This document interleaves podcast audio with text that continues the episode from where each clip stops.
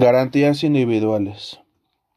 Para iniciar este tema tenemos que saber qué son las garantías individuales. Bien, pues estas se encuentran plasmadas en los primeros 29 artículos de la Constitución Política de los Estados Unidos Mexicanos y se puede traducir como todos los derechos fundamentales de los cuales los ciudadanos mexicanos gozamos.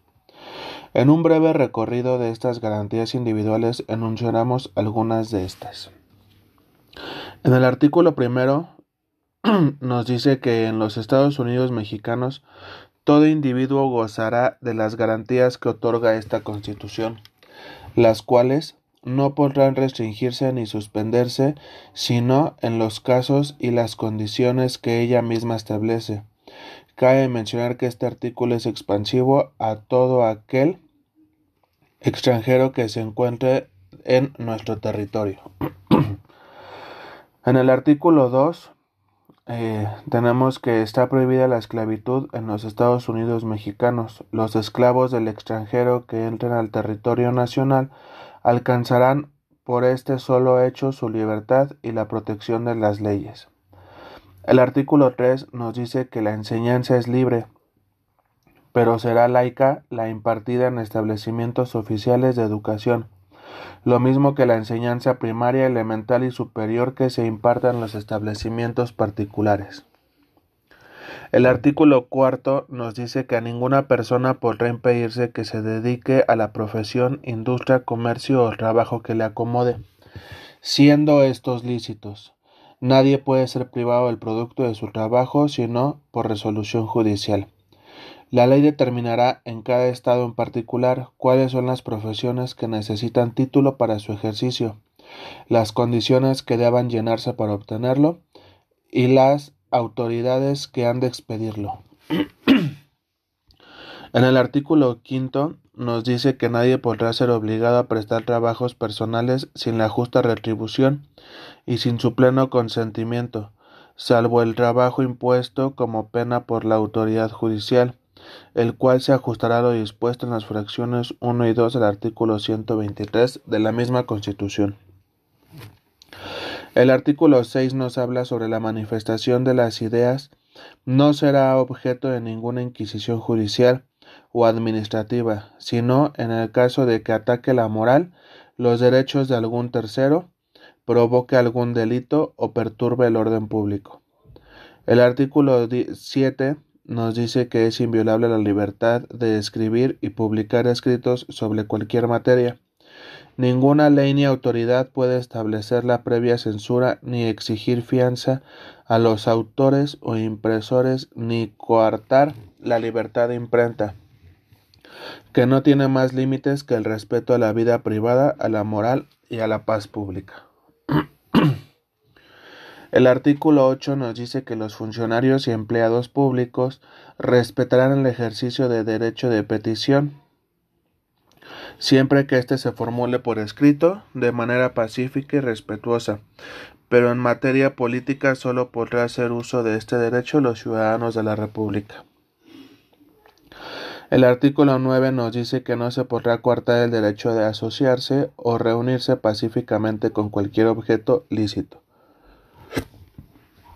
El artículo 10 nos habla sobre los habitantes de los Estados Unidos mexicanos.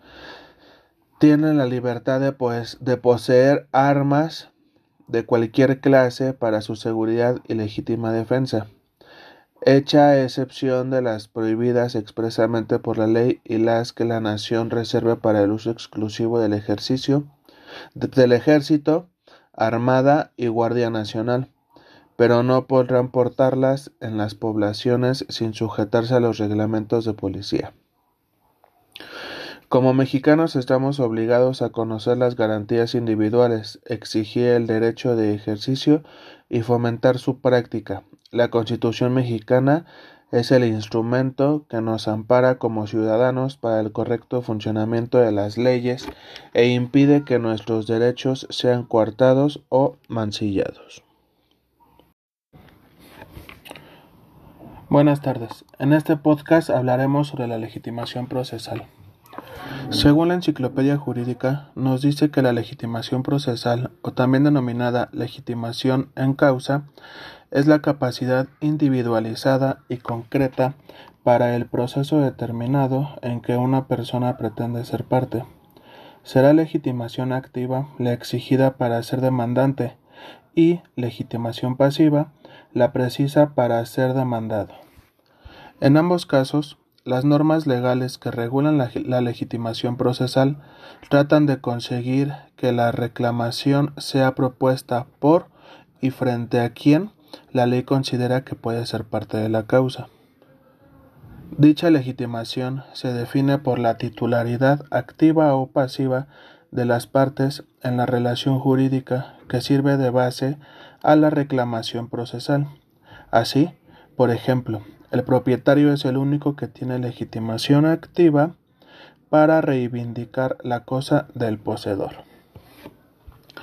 El maestro Eduardo Couture nos dice que en el derecho civil a esta legitimación se le puede llamar o se le conoce como capacidad, que esta es la facultad para realizar actos jurídicos efectivos. En el derecho penal se puede conocer como imputable o imputabilidad. Esta es eh, la persona que es sancionada con la aplicabilidad de la ley. En el derecho procesal se puede conocer como legalidad, que es la capacidad para implementar procedimientos efectivos. En el derecho mercantil podemos conocerlo como identidad comercial, que ésta nos da la posibilidad legal de realizar transacciones comerciales.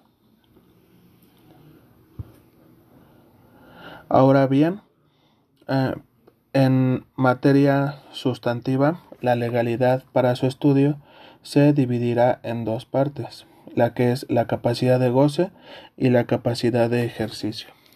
En cuanto a la capacidad de goce, eh, se denomina capacidad, bueno, se puede conocer también como la capacidad legal, eh, capacidad de ley, capacidad de las relaciones legales. Esta es la aptitud que posee una persona física para ser titular de derechos y obligaciones. La capacidad de ejercicio también puede llamarse eh, capacidad de hacer, capacidad de acción, capacidad de actos legales.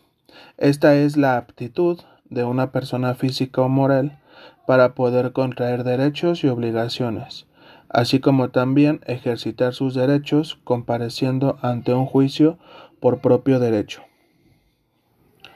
Dentro del derecho procesal también se desarrollan los conceptos de capacidad procesal y legitimación procesal, que son conceptos que parten de la capacidad y legitimación sustantiva, pero que se puede que, pero que se desarrollan de manera especial con las implicaciones que traen aparejadas el derecho procesal.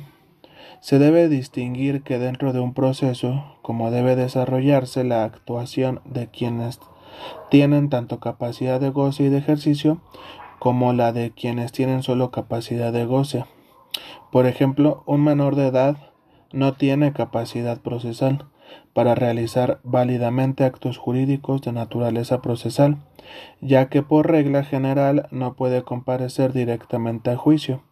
Tampoco la tendrá un emancipado, ya que, aunque adquiere una capacidad de obrar casi plena, el derecho procesal mexicano no lo considera apto para acudir directamente a un juicio, por lo que necesita de un tutor para asuntos judiciales.